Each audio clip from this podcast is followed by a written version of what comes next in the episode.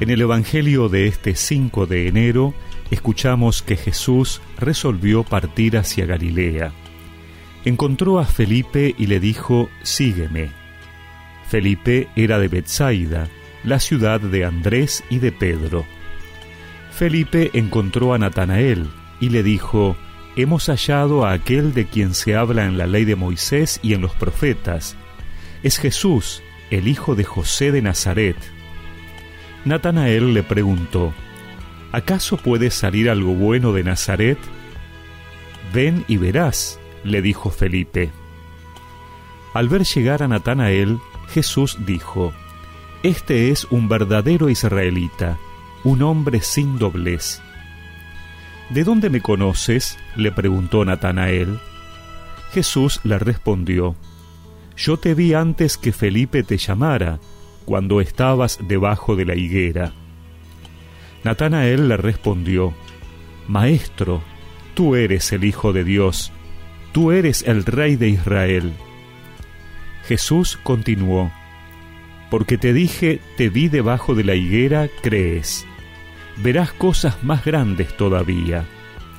Y agregó, Les aseguro que verán el cielo abierto y a los ángeles de Dios subir y bajar sobre el Hijo del Hombre.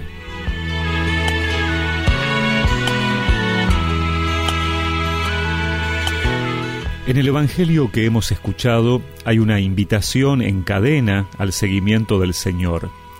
Jesús encuentra a Felipe y le invita a seguirle, y Felipe hace lo mismo con su amigo Natanael pero éste se detiene en el hecho de que Jesús proviene de Nazaret, contestación que indica que la gente de ese pueblo no gozaba de buena reputación. Natanael se queda con su primera impresión, una impresión muy humana. También nosotros a veces colocamos una etiqueta sobre las personas a quienes creemos conocer bien quedamos con frecuencia prisioneros de juicios a priori, de prejuicios.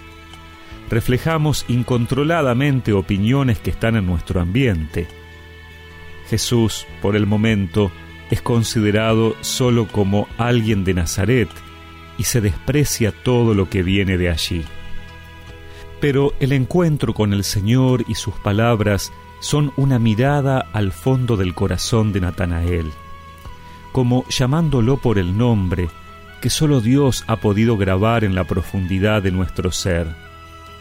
La revelación que Jesús trae es algo que sorprende al hombre, porque de inmediato le descubre la verdad sobre sí mismo. Es que Dios nos conoce desde toda la eternidad y mira más nuestras posibilidades antes que nuestras limitaciones, porque Él es el que nos capacita para la obra que nos encomienda. Pidámosle al Señor tener su mirada, que como Felipe sea más el entusiasmo por haber encontrado en Cristo el tesoro de la salvación que nos lleva a anunciarlo, antes que los prejuicios sobre la iglesia, la comunidad o las personas que la componen. Pidamos al Señor conocimiento, ese conocimiento sabio y profundo que es mucho más grande que nuestras pobres opiniones.